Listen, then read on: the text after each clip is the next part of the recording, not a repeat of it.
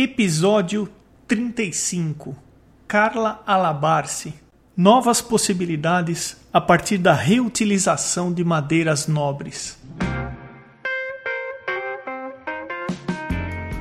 Começando mais um Arte Academia Podcast, um bate-papo sobre pintura e desenho acompanhado de histórias inspiradoras.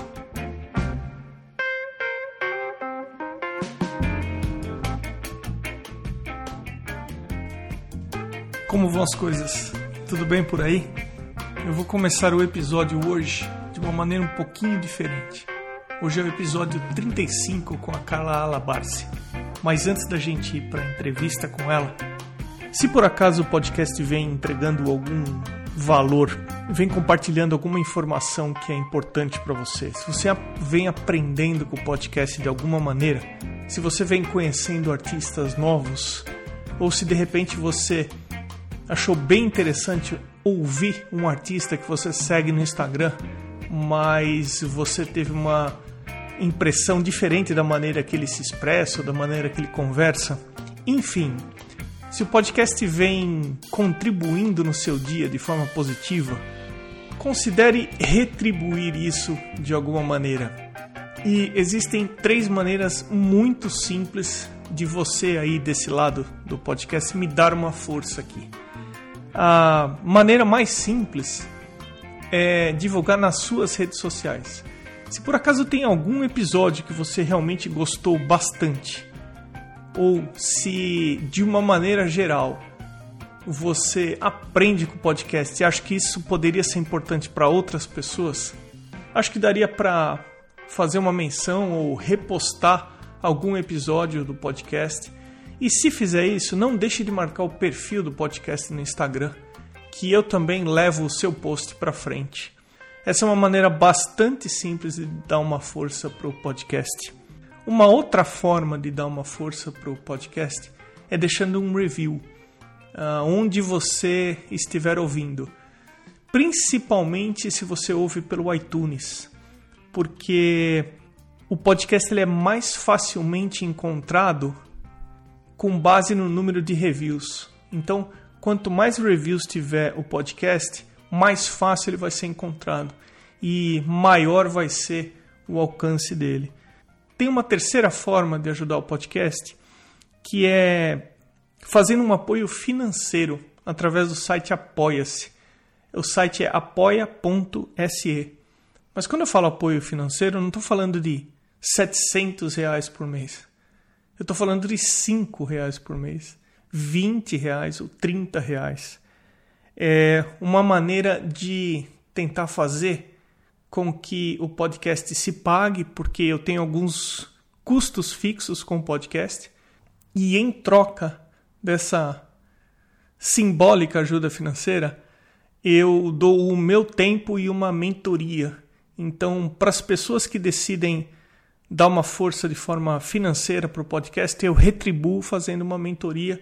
E da mesma maneira que eu gravo as entrevistas, eu passo a ter um contato com a pessoa também através de um site que chama Zoom e nós nos vemos e nos falamos através dessa mentoria. E eu estou comentando sobre esse apoio através do site Apoia-se, porque a partir desse mês o podcast tem o seu primeiro apoiador formal, ou melhor, a sua primeira apoiadora, a Irmigard. Ela está apoiando o podcast, está fazendo uma mentoria comigo. O Instagram da Irmigard é, ela tem dois Instagrams, duas contas. Arroba Irmigard underline desenha e arroba Irmigard underline Lacerda. Irmigard é IRM de Maria, G-A-R-D de dado. Isso me motiva muito a seguir fazendo podcast. Eu não sei até quando eu consigo manter o podcast sem esse tipo de apoio, então eu quero aqui, como primeira apoiadora, agradecer a Irmigard honestamente. E eu estou deixando essa mensagem no começo desse episódio para, de repente, lembrar estimular para que você apoie o podcast da forma que você achar que é mais justa e eu agradeço. o podcast também tem uma comunidade de ouvintes. Ela está no WhatsApp. E lá nessa comunidade, que hoje, no momento que eu estou gravando essa mensagem, tem cerca de 100 pessoas. As pessoas indicam artistas para mim através do grupo do WhatsApp. Elas sugerem artistas que elas acompanham e acham interessantes. Existe muita troca de informação sobre desenho, sobre pintura, sobre tela, sobre tinta, sobre medium, sobre divulgação, exposição. É, as pessoas interagem diretamente comigo, as pessoas interagem com alguns dos artistas entrevistados. Hoje em dia deve ter mais ou menos uns 10 ou 12 artistas que participaram do podcast e estão no grupo do WhatsApp também interagindo com os ouvintes.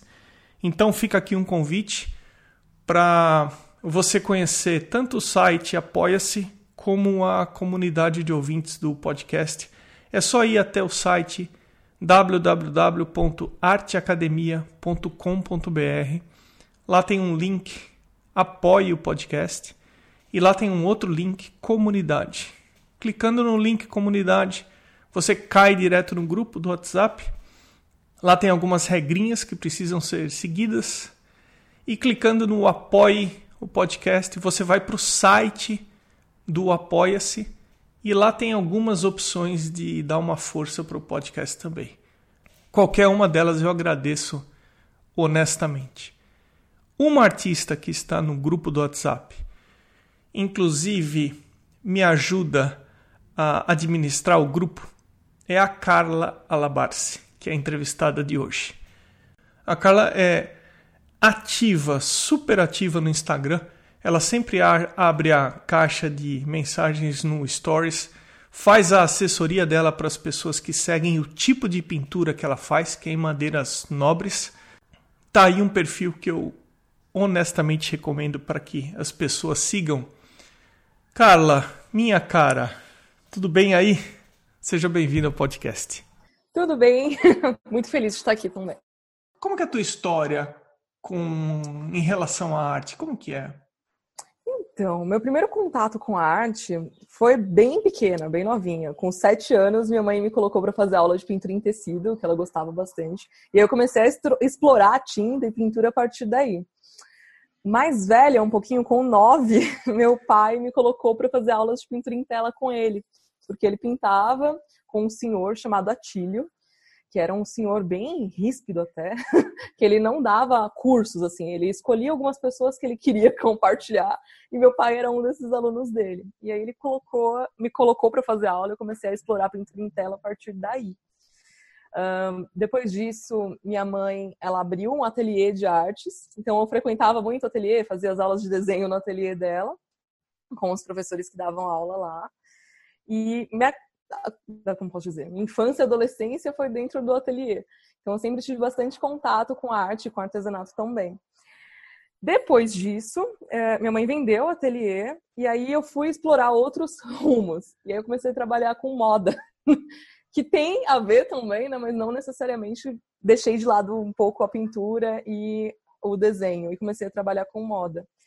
Passei por algumas grifes, trabalhei com algumas grifes francesas até os 25 anos. Depois disso, eu saí, eu resolvi me desligar e voltar a fazer o que eu realmente gostava, porque eu sentia que faltava algo, sabe? Eu não tinha me encontrado. Bom, primeiro, eu acho que você é uma privilegiada de ter crescido num ambiente de ateliê, de pintura, do pai pintando, da mãe pintando. Isso é um privilégio, né? Se você se fez Sim. parte da sua infância, isso aí é, é um privilégio. Com certeza. E o que, que você fazia com moda? Você fazia ilustrações? Qual que era o teu trabalho? Não, era, na verdade não tinha nada a ver com a parte de desenho e pintura. Eu trabalhava na parte comercial. O que para mim foi muito importante, porque me permitiu essa formação completamente plural. Então eu consegui explorar muito do que eu uso hoje na parte de venda da obra de arte com essas vendas de produtos de luxo, né? Então, eu acho que, no fim das contas, essa formação plural é quem eu sou, né? Então, eu tenho um pouco dessa parte de vendas, de divulgação, de fazer a arte, de criar. Você sabe que é, essa parte comercial eu acho que é o que falta na maioria do pessoal que pinta e desenha, porque eu acho que a gente tem dificuldade de nessa parte de venda, eu acho que a maioria dos artistas tem. Na verdade, eu acho que todo mundo prefere ficar enfiado, cada um no seu estúdio, pintando e ouvindo música. Mas essa é a parte boa, né? a parte mais divertida é quando a gente consegue ficar enfiado no nosso estúdio criando. Se eu pudesse, eu faria só isso. Mas hoje eu faço da criação à divulgação, ao marketing. É, eu falo que eu, todas as funções e cargos do estúdio sou eu que faço.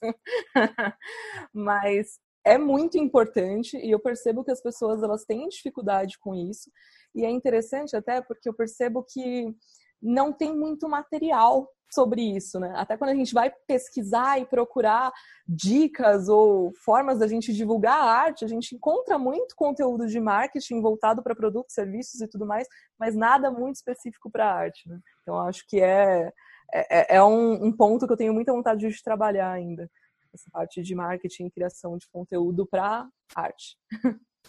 Você citou um ponto interessante. É verdade. No episódio 10, com a Zila Nodari, ela tem uma galeria, ela tem um curso online sobre vendas. Mesmo assim, acho que você tocou num ponto uh, importante. Falta de conteúdo relacionado a, a isso, a dar um suporte para gente que pinta e desenha, é, como é que você faz um preço para coloca um preço no seu trabalho? Como é que você comercializa? Como é que você vai se garantir que a pessoa vai te pagar? Hoje, quando eu olho para trás, eu vejo que cada um desses momentos, né, cada uh, trabalho que eu passei, contribuíram muito para formar a pessoa e artista que eu sou hoje. Assim como as coisas que eu vivo hoje estão formando a artista que eu vou ser amanhã, né? E essa questão dos valores, dos preços, eu acho que é um dos pontos mais difíceis, sabe, da gente precificar. Eu até li uma frase esses dias que eu fiquei pensando bastante sobre isso, que falava que o valor da arte está relacionado à autoestima do artista. E eu acho que é verdade, sabia? É, claro que a gente tem que levar em consideração o nicho que a gente está vendendo, qual que é o, quem é o nosso cliente, quem é o nosso público, onde nós estamos vendendo, qual que é a qualidade do material que a gente está utilizando, a qualidade do nosso trabalho, né? quanto de estudo você dedicou aquilo para hoje apresentar aquela obra de arte. Mas a arte também tem muito essa questão do sentimento, de, como a gente se sente seguro em relação a ela. Né?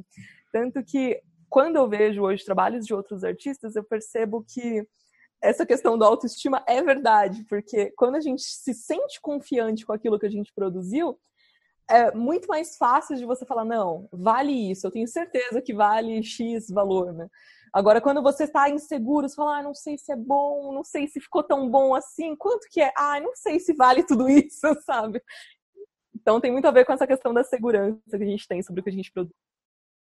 A gente passa isso para a pessoa que está querendo comprar ou se interessou pela tela. Você passa, se você tem segurança daquilo que você está fazendo, da mesma forma que você passa em segurança também, dependendo de como você conversa com a pessoa. Com certeza. Se a pessoa chega, tá, mas qual é o preço? Ah, não sei, né? Exatamente. É, a verdade é que as pessoas, quando elas compram algo, venda é uma relação de confiança.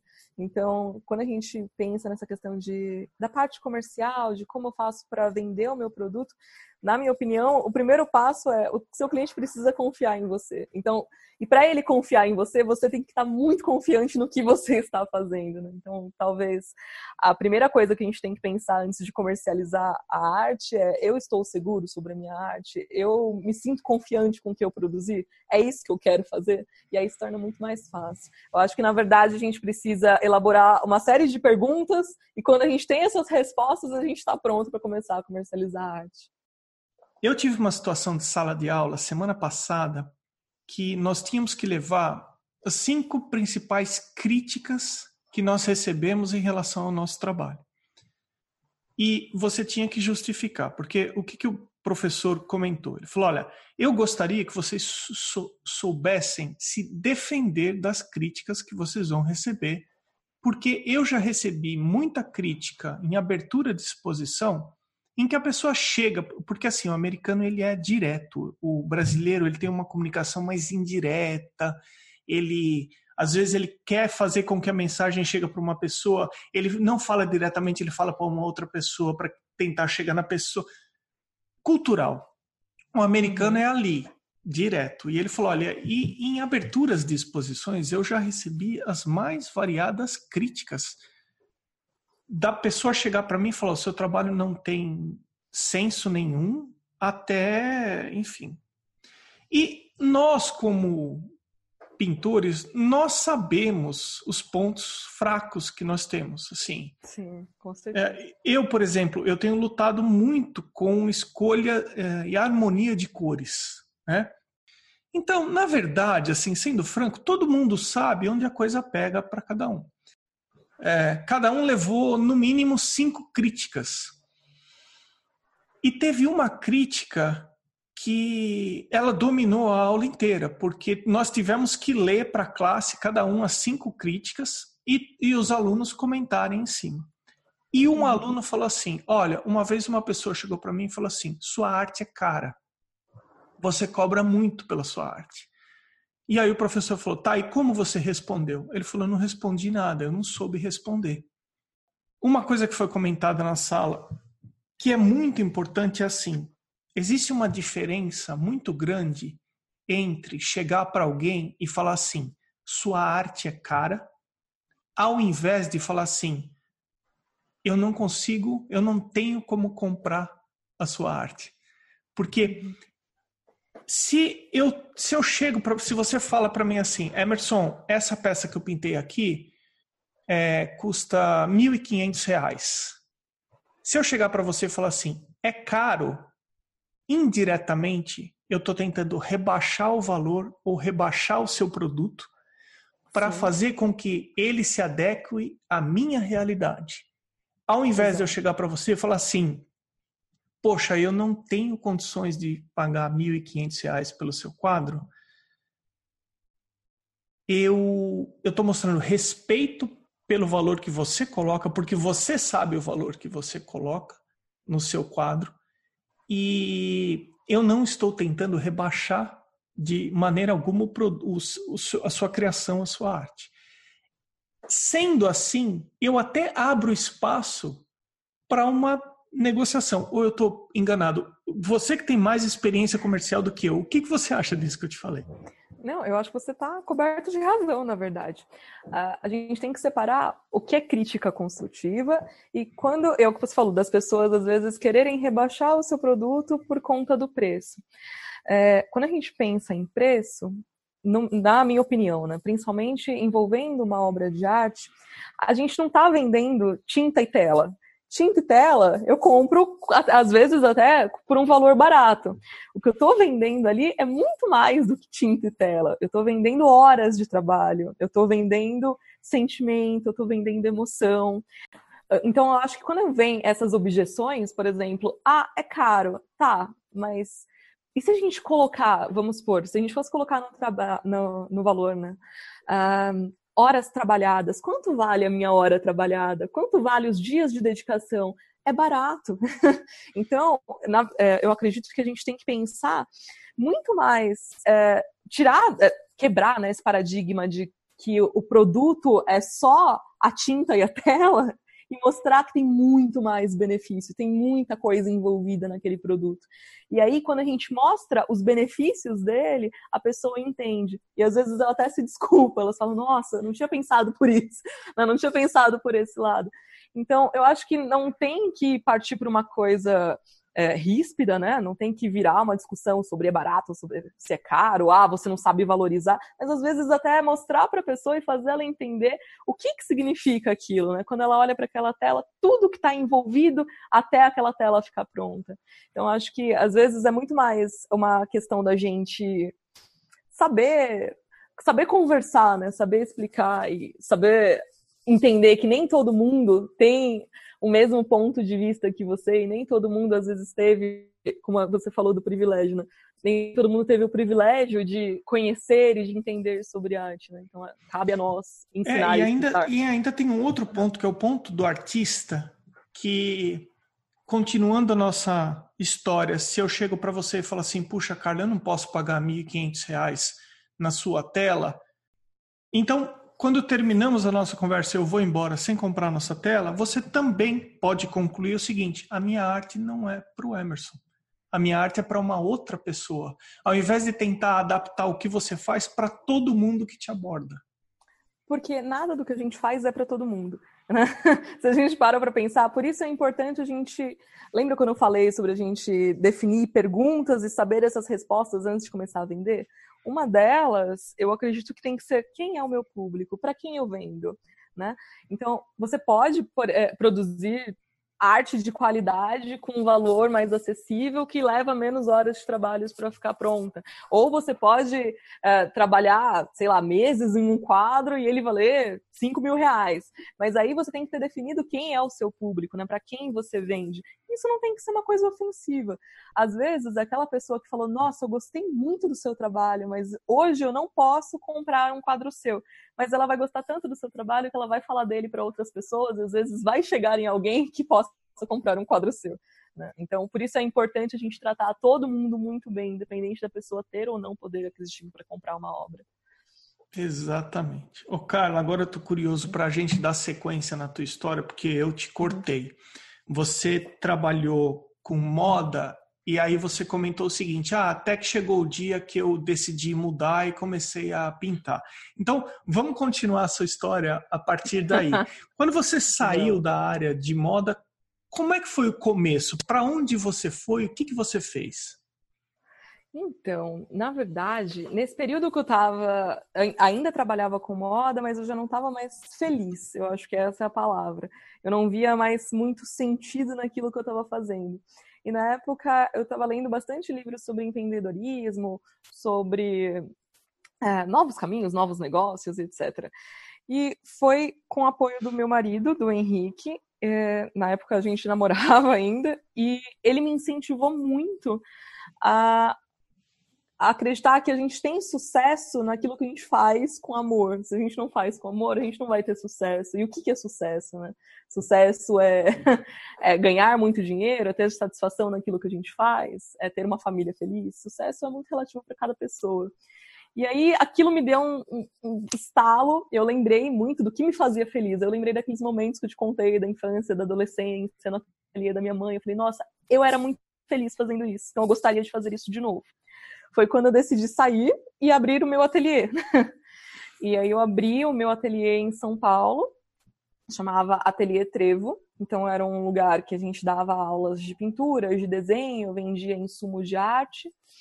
E foi um negócio que deu muito certo. Eu fiz muitas amizades, conheci muitas pessoas. Eu vi que fez muito bem para muitas pessoas também que acabaram encontrando na arte e até no artesanato uma forma de se expressar e de passar o seu tempo e como um hobby também muitas vezes. E no ano passado, uh, aí eu, uh, eu e o Henrique nós recebemos uma proposta de trabalho em Minas Gerais e aí foi aquele momento, de novo, de uma nova decisão, né? E aí? Eu consigo manter o ateliê estando em Minas Gerais? Não consigo? E foi quando a gente teve essa decisão familiar de, não, é, a gente precisa aproveitar as oportunidades que estão surgindo. No momento que nós estamos na nossa vida, isso é importante. E é possível continuar trabalhando com arte, mas não necessariamente com uma loja aberta foi quando eu resolvi fechar o ateliê e aí nós nos mudamos aqui para Minas Gerais. E aí eu montei o meu estúdio em casa, né? E comecei a me dedicar exclusivamente à pintura.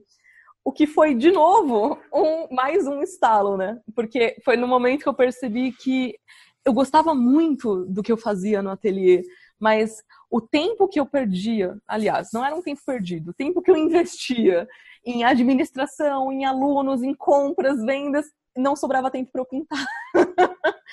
e aí a gente percebe o quanto é louco né, essa questão dos sonhos. Às vezes a gente idealiza tanto uma coisa, mas não é necessariamente isso que vai trazer felicidade ou sucesso pra gente, né? Hoje eu me considero uma pessoa muito mais bem-sucedida e muito mais feliz trabalhando para mim de uma forma Uh, que eu dedico meu tempo exclusivamente às minhas criações e às vendas e tudo mais, mas sem a loja. E eu achava que isso era o fim do mundo, né? Quando surgiu a questão de, ah, eu deixo ou não o ateliê, para mim foi o fim do mundo. Hoje eu percebo que não. Que na verdade foi um novo caminho, né? E a gente vai se redescobrindo o tempo todo. Como é que você divide o seu tempo hoje em dia? Você tem o seu estúdio na sua casa? Você uhum. participa de alguma feira? Eu vi que você é bem ativa no Instagram, você adora colocar perguntas no Instagram. Eu já respondi algumas das suas perguntas no Stories. Como é que você divide teu tempo hoje? Então, uh, é, para mim, o que funcionou né, foi entender que esse é o meu trabalho. Que estúdio sendo ou não num local comercial dentro de casa, esse é meu trabalho. Então, eu tenho definido meu horário durante o dia que eu estou trabalhando. Então, normalmente, é, varia, às vezes um pouco, mas exclusivamente das 10 às 6 é o horário que eu estou produzindo. E muito do que eu trouxe comigo hoje, né, do ateliê, foi essa questão de ensinar.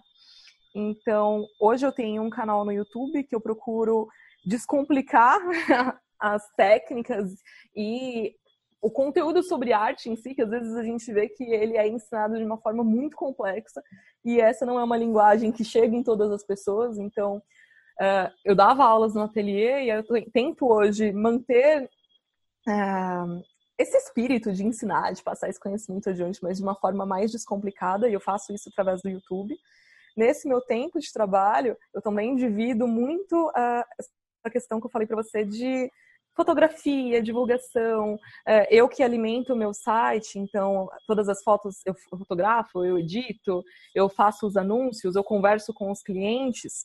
E hoje, no mundo em que nós vivemos, eu percebi que as redes sociais elas têm um poder gigantesco de vendas. Então a gente tem que saber explorar isso. E sim, eu sou muito ativa nas redes sociais porque a maioria dos meus clientes vem de lá.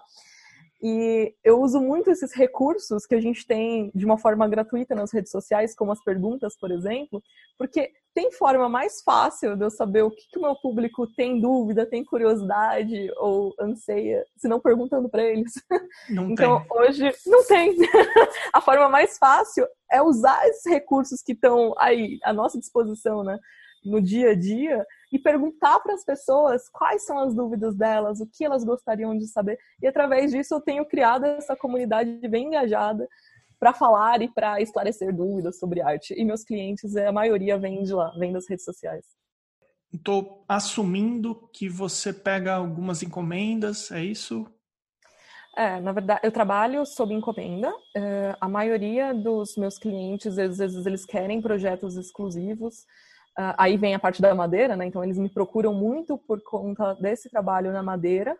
E aí eu abro a agenda do mês, justamente porque a gente tem que saber quantas horas leva para fazer esse trabalho. Então não adianta eu querer abraçar o mundo e não dar conta. Eu acho que todo mundo tem que ser bem atendido. Então já que é para fazer, vamos fazer o negócio direito. e tudo que eu produzo também de criação, eu libero para venda tanto nas redes sociais como no meu site. Então, as pessoas conseguem comprar através da loja virtual e muitas vezes elas acabam comprando o que elas veem no Instagram, gostam e compram também. Olhando aqui no teu Instagram, eu estou com o Instagram aberto aqui, você pinta sobre o que me parece ser a madeira natural, em estado cru. Isso. Eu estou errado ou não? É assim, né? Não, você está certo, é isso mesmo. a primeira pergunta que eu gostaria de te fazer é o seguinte: como que você prepara? Não, Antes disso, como você consegue a madeira? Então, foi uma loucura, na verdade, né? Porque quando nós nos mudamos para Minas, a gente escolheu morar num lugar que a gente não conseguiria morar estando em São Paulo. Então a gente mudou para uma chácara no meio da natureza, que é um, um lugar muito especial para a gente, né? Então foi uma mudança assim completa na nossa vida. E aí no ano passado, logo que nós mudamos, então aqui na chácara tem muita, um grande espaço, mais ou menos uns 60% de mata preservada. E quando chove, as árvores naturalmente algumas caem. E na primeira vez que isso aconteceu, eu falei: "Nossa, eu não tô acreditando. Olha que madeira linda, que coisa perfeita, que como que a gente vai jogar isso fora?" Quem dirá caindo, né? é, foi isso mesmo. E aí foi muito interessante porque a, gente, eu já olhei com esse pensamento de é uma obra de arte, olha esses veios, né? Que coisa maravilhosa. Aí eu falei pro Henrique, nossa, se a gente cortasse. E aí ele abraçou a ideia, novamente, ele sempre abraçando as minhas ideias. E ele falou, não, vou cortar para você e vou fazer um quadro e a gente vê como fica. E aí eu pintei é, em cima dessa madeira, que eu não sei te dizer que madeira é essa até hoje, porque não sei que árvore era aquela. Carla, e... desculpa interromper. Vamos deixar bem claro que você cortou uma madeira de uma árvore que caiu e iria apodrecer. Se não, cinco minutos depois o Ibama tá chegando aí na sua casa, ou sei lá, que órgão do governo falar que você está desmatando, enfim. Vamos deixar isso é. claro, certo? Exatamente. Então a gente entra numa questão de ressignificar, né? Então hoje a gente pode falar que muito do que eu faço é em busca de encontrar esse significado da natureza, sabe?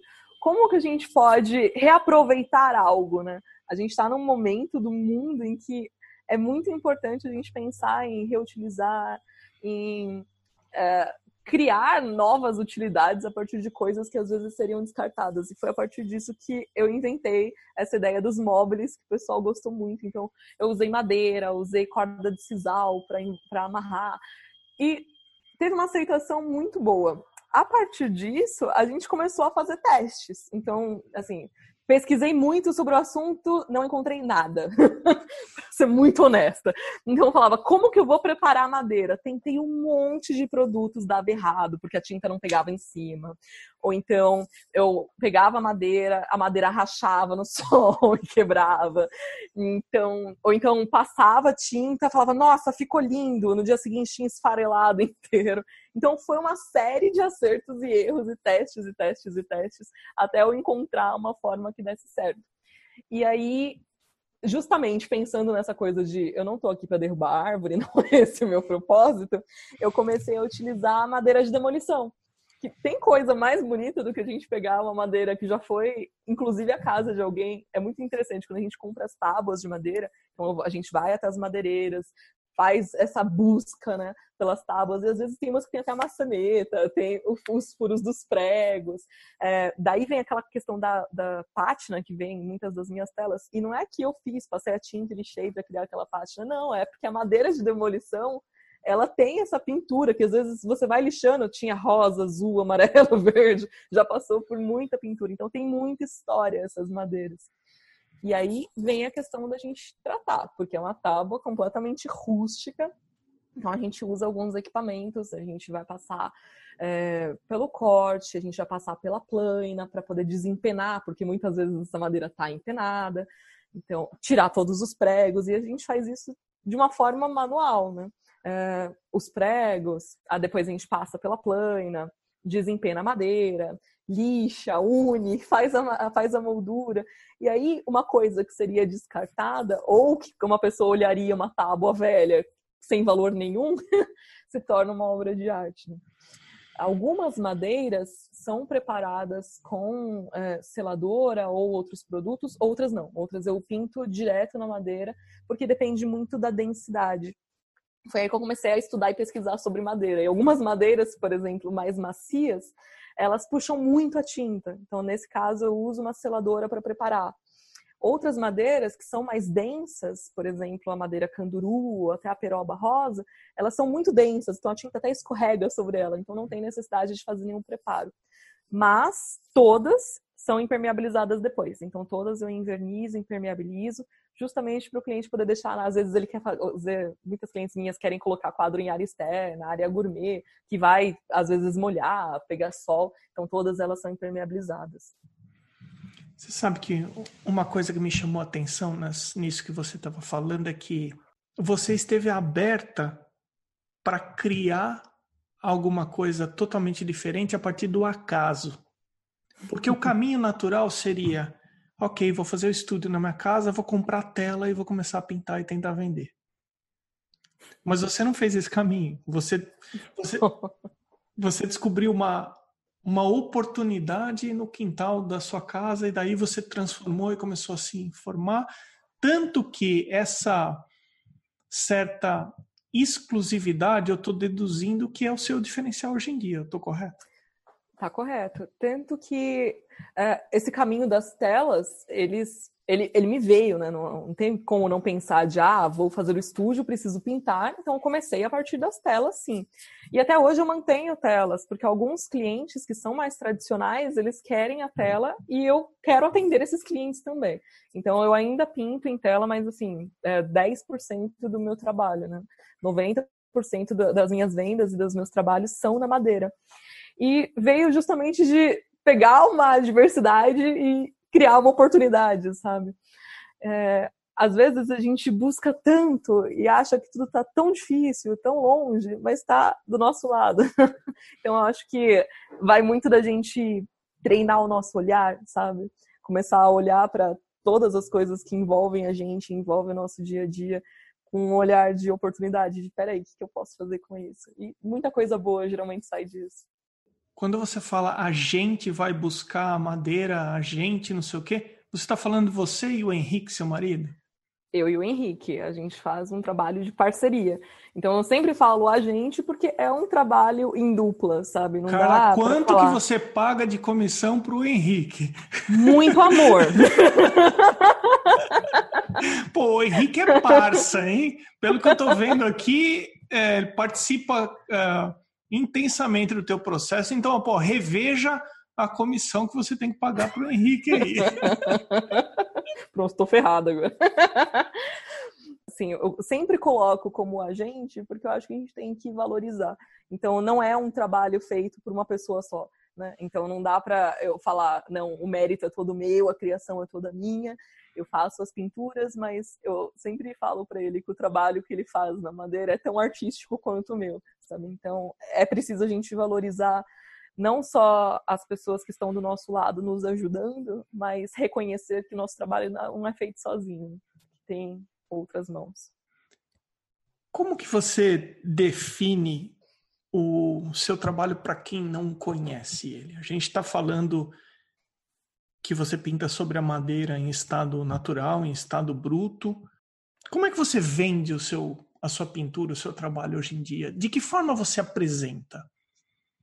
Bom, eu apresento o meu trabalho como um trabalho de pintura em madeira uh, com tinta óleo, porque eu cheguei a ver alguns trabalhos que as pessoas desenvolvem, mas normalmente com pintura acrílica. Então eu tento fazer essa pintura mais clássica, essa pintura realista que a gente vê nas obras de tela, só que na madeira, né? E eu faço a minha divulgação voltada principalmente para decoração de interiores e de pessoas que já consomem e conhecem madeira. Então, normalmente, quem, quem é esse público? Né? São as pessoas que já compram móveis de madeira, são as pessoas que gostam de jardinagem e paisagismo e buscam é, essa decoração mais rústica para compor esse ambiente. Então, esse é o meu público e é para essas pessoas que eu vendo. Né? Então, eu procuro apresentar o meu trabalho para esse tipo de público. E dessa forma, como uma pintura artística em um, uma madeira rústica, unindo essa questão do rústico e o delicado, sabe? Tem uma pergunta que eu venho fazendo na temporada de 2020 aqui do podcast, que é para tentar entender um pouco o sentido do ato de pintar. Porque é tão difícil a gente explicar porque é tão gratificante pintar e desenhar que eu resolvi perguntar esse tipo de coisa, honestamente, porque eu tenho curiosidade de saber onde, no ato de pintar, as pessoas se realizam. Então, eu já ouvi respostas do tipo: a partir do momento que eu percebi que eu estou começando a resolver um problema e que a pintura está começando a aparecer, é onde eu me realizo. Ou ah, quando eu finalizo e eu vejo que eu fui capaz de fazer aquela imagem. Quando você está no pincel e na tinta só, aonde que é o momento mais legal para você? Olha, você vai até dar risada, mas o momento que eu mais me realizei dentro do estúdio foi um dia que eu estava pintando flores e eu tento fazer com a maior perfeição possível o meu trabalho. Eu tento ser o mais fiel possível àquilo que eu vejo da minha janela.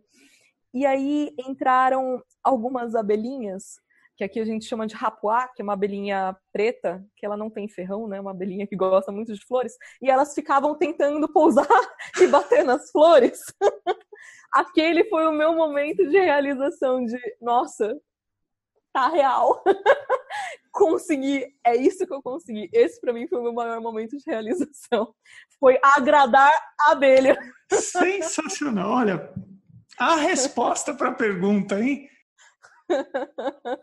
Você conseguiu enganar a abelha. Então, olha, é. tá bom mesmo. Você teve a, a, a, prova de que ó, tá muito boa, tá bem real. Olha, foi a, a, o meu maior momento de realização foi o dia que eu agradei a abelha. Eu falei, nesse dia eu consegui captar aquilo que eu queria da natureza no quadro. e a outra parte? Sei lá, isso aqui é o que me dá mais trabalho para fazer, ou isso eu não gosto de fazer, ou qual é a parte mais chata? No meu caso, é lidar com a frustração. Então, eu ainda eu trabalho e ainda preciso melhorar isso em mim, mas é lidar com a frustração. Então, às vezes, um momento que eu quero muito fazer algo e não sai. eu faço, tenho que refazer, refazer e falo, putz, ainda não é isso, ainda não consegui chegar. E aquele momento de frustração, ele me deixa mal e para mim é muito difícil. No caso da madeira também, é lidar com a frustração de ainda não ter o conhecimento que eu acho que é uh, o conhecimento necessário para lidar com tudo isso. Então, por exemplo, uh, tudo que eu sei, eu aprendi testando, né? Então foi tudo na base, na base da tentativa e erro. Mas ainda hoje, às vezes eu quero trabalhar com uma madeira diferente, e aí eu vou, fico horas trabalhando naquilo, faço fico dias, às vezes, trabalhando numa pintura, falando, nossa, perfeito. No dia seguinte, o óleo rachou no meio. Então, lidar com a frustração de não conhecer tão, é, tão bem né, um material, trabalhar com algo novo, pode ser frustrante, né? Quando a gente já conhece o material, já conhece a técnica, já sabe como ele vai reagir, é mais fácil, eu acredito. Agora, quando a gente quer fazer algo que as pessoas ainda não conhecem e ainda não tem esse manual, vamos dizer, né? Falando, você vai fazer dessa forma e vai funcionar, você tem que fazer na base da tentativa e erro. Para mim é a parte mais difícil, mas também mais desafiadora, né? Ouvindo você falar, eu voltei um pouco no começo da nossa conversa da pessoa que vai chegar e olhar aquilo que você faz e vai colocar um valor ou vai falar ou vai desmerecer ou vai desqualificar. E ouvindo você falar, quantas horas de estudo que você tem para escolher a madeira, para escolher a tinta, quanta dedicação e informação tem por trás daquela pintura daquela tinta que você colocou sobre a madeira que as, as pessoas não não têm a consciência disso. Acho que você pegou uma tinta, foi lá na loja, comprou qualquer tinta, pintou e está pronto. Né? Exato. E não é assim, né? Uh, eu até comentei sobre isso no Instagram umas semanas atrás, que a gente fala muito sobre a realização pessoal, sobre a felicidade, a alegria que é pintar, né? Mas as pessoas esquecem, às vezes, que arte é um bocado de sentimentos. Arte não é só amor, felicidade, realização pessoal. Arte também é sofrimento, também é dor. E também é, é horas de dedicação, também é frustração, né? E a gente saber passar por todos esses sentimentos até a gente chegar em algo que a gente fala, nossa, gostei, estou me sentindo realizada, é, não é às vezes um caminho tão fácil, né? Então a gente acha que tudo é muito satisfatório, tudo é muito feliz. Nossa, você passa o seu dia pintando, deve ser tudo muito legal. Mas tem muita frustração às vezes por trás disso. Né? Tem muita dor também. A arte não é só amor e felicidade. Você pinta em camadas, você coloca uma camada, espera secar e aplica outra, ou vai de uma vez, ela prima até o final? Não, eu trabalho com camadas.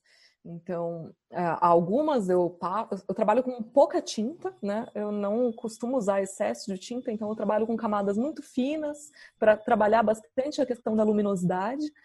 E às vezes eu espero secar entre uma camada e outra, às vezes para criar alguns efeitos eu deixo ela estar tá mais ou menos entre aquele seco e molhado, e aí eu trabalho as outras camadas por cima. Mas eu faço dessa forma, sempre com camadas. Você aplica algum medium para acelerar a secagem ou você usa a tinta óleo sem diluir direto no tubo? Não, eu trabalho com medium mas também muito pouco. Então, só o suficiente mesmo para criar uma textura mais homogênea na tinta para conseguir trabalhar sobre a madeira. Mas eu faço meu medium através de solvente e óleo de linhaça. Uh, no começo fiz alguns testes com secante de cobalto, mas também não tive um resultado legal na madeira. Foi uma dessas tentativas e erros. E hoje o que eu acertei foi esse medium com óleo de linhaça e solvente. Ah, você mistura o óleo com o solvente? Você deixa ele mais, uh, como que eu vou dizer, mais viscoso, é isso? Na verdade, o contrário, eu deixo ele um pouco mais líquido, o mais suave possível. Então, eu faço uma proporção de 50-50. Coloco 50% de óleo de linhaça para 50% de secante. E aí, através dessa misturinha, eu uso muito pouquinho, só para realmente diluir um pouco a tinta e criar essas camadas mais luminosas. Antes da gente entrar nas cinco perguntas finais que eu estou fazendo de forma frequente aqui no podcast, eu queria pegar um gancho do que você falou, que não existe melhor maneira de você conhecer o público que acompanha o seu trabalho nas redes sociais se não for interagindo com eles. E no, no, no ano passado, em outubro de 2019, eu criei um grupo no WhatsApp do Arte Academia. Uhum. Eu comecei criando um grupo no Facebook, mas não funcionou uh, não teve a interação, pelo menos até o momento que a gente está gravando esse episódio, não teve a interação que eu gostaria de ter, porque aqui nos Estados Unidos o Facebook ainda é bastante popular para esse tipo de coisa. Só que aí eu fui percebendo que o brasileiro gosta muito de, de usar o WhatsApp, mas muito, muito, o que aqui não é comum. Você fala que em WhatsApp as pessoas até estranham. Estranham. E aí eu criei um grupo do WhatsApp exatamente para entender quem ouve o podcast, quem são as pessoas que ouvem o podcast, que tipo de informação elas gostam, o perfil dos entrevistados que elas gostam, e tem funcionado muito bem. É, o grupo não para de crescer. É, eu estou ah, impressionado assim que a gente está fazendo algumas críticas, alguns ouvintes colocam trabalhos e a gente está fazendo críticas além do parabéns, aquela coisa, porque assim é muito comum. Eu não sei, eu não sei até que ponto as pessoas que colocam imagens nas redes sociais querem apenas divulgar a imagem, querem receber elogio, mas a crítica construtiva ela faz com que a pessoa cresça tanto como artista. E para você receber uma crítica, você tem que ter maturidade, deixar um pouquinho o seu ego de lado, porque assim, da mesma maneira que vocês, não estou falando só você, todos nós, mas da mesma maneira que nós sabemos as nossas limitações, cada um de nós sabe os pontos fracos, e quando você coloca o trabalho para uma crítica verdadeira, esses pontos fracos vêm à tona, porque as pessoas enxergam da mesma maneira. Olha, a composição não está legal, a harmonia de cores não está legal. E isso é uma coisa que a gente tem aos poucos feito no grupo. Então, algumas pessoas do grupo colocam uma pintura e elas falam: oh, eu gostaria que fosse criticado. E aí as pessoas que se sentem à vontade comentam: olha, não estou vendo equilíbrio na composição, ou está desconectado, enfim. E eu estou conhecendo melhor as pessoas que ouvem o podcast. Isso me ajuda muito nas perguntas que eu estou fazendo para os entrevistados. Então eu queria deixar aqui, antes da parte final, que para quem quiser participar do grupo no WhatsApp, vá no arteacademia.com.br, no site, e lá no menu, em cima, no canto direito, vai achar um comunidade. Clicou no comunidade, é o link para o grupo do WhatsApp. Então, tem alguns entrevistados que já estão no grupo, tem cerca de, por volta de 8 ou 10 entrevistados que fazem parte do grupo. É, e tem também o pessoal que ouve o podcast, e eu interajo quase que diariamente com todo mundo. Então eu queria deixar esse recado antes da gente entrar na, na parte final da tua entrevista. arteacademia.com.br, comunidade, lá tem um grupo do WhatsApp. Carla, minha cara. Vamos lá. Vamos para cinco perguntas finais para você responder de forma sucinta. Para uma paulista que foi morar em Minas, numa chácara, o que é que não pode faltar na sua geladeira? Azeitona. Eu amo azeitona. Para mim, sentar na sacada, final da tarde, comer uma azeitona é minha satisfação pessoal. E no seu estúdio, além de material artístico, o que é que tem que ter no ambiente? Incenso. Eu gosto muito de incenso. Para mim, criar um ambiente que me relaxa, me deixa tranquila para pintar e para criar é sensacional. Então, incenso não pode faltar nunca. e que artista que você gostaria de conhecer ou ter conhecido pessoalmente? Olha, de ter conhecido Van Gogh, acho incrível. Eu gostaria muito de conversar com Van Gogh, mas de conhecer, tem uma finlandesa chamada Carolina Gruner. Ela faz um trabalho abstrato que eu acho fantástico. É absolutamente o oposto do que eu faço, mas eu vejo tanto sentimento no que ela faz que é, eu acho incrível. Então, é uma pessoa, uma artista que eu tenho muita vontade de conhecer ainda. Carla, ela está no Instagram? Sim. Ela, se eu não me engano, é C. Gruner. Mas se você pesquisar por Carolina Gruner, você já encontra o trabalho dela. É uma finlandesa. É muito então, Vamos lá. Carolina Gruner. G-R-U-N. Aqui, ó, Carolina Gruner. Olha, o podcast acabou de passar a seguir a Carolina Gruner, porque o perfil do podcast segue os artistas apenas os artistas que são entrevistados e os artistas que nós comentamos durante as entrevistas, que é o que está acontecendo exatamente agora. Então, legal, vou dar uma olhada no trabalho dela. Ah, eu acho que você vai gostar. É um trabalho bem emotivo, eu acho sensacional. Me acrescenta muito no dia a dia, assim. Eu, eu acho que a gente tem que seguir aquelas pessoas que a gente admira e que acrescenta algo no nosso trabalho, no nosso dia a dia também. Ela é uma delas. e museu? Que museu que você gostaria de visitar, conhecer, que você ainda não fez? Louvre. Ah, eu acho fantástico. tem tanta coisa lá que eu gostaria de conhecer. E o local que ele está também. Tem tanta história e tanta arte que. Eu, é, é na minha lista, ele com certeza está ali em primeiro lugar. É, na minha também. então, a última que para alguns é fácil, mas que para mim é muito difícil. O que, que é arte para você? Arte para mim, essa é difícil mesmo, mas na minha opinião é a forma como eu consigo expressar o que eu estou sentindo para o mundo, sabe? É muito mais do que um objeto de decoração. Eu olho para a arte e eu vejo muito sentimento ali. Daí vem até essa recomendação que eu fiz dessa artista, porque eu acho que a arte ela tem que me emocionar. Eu tenho que olhar para ela e eu tenho que ver além de um objeto de decoração o sentimento que aquele artista quis mostrar naquela tela. É isso. Para quem quiser conferir o trabalho que você faz e seguir o seu trabalho no YouTube, como que as pessoas encontram você?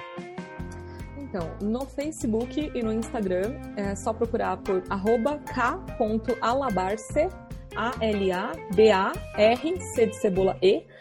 E no YouTube, Carla Alabarce, tudo junto, que vocês já me encontram e conseguem ter acesso às aulas também e conhecer mais do meu trabalho. Muitíssimo obrigado por ter separado esse tempo para a entrevista. Adorei nosso bate-papo, Carla. Muito obrigado. Eu adorei também. Até a próxima, Emerson. Essa foi a Carla Alabarce. Eu sou o Emerson Ferrandini. Obrigado pela companhia e até o próximo episódio do Arte Academia Podcast.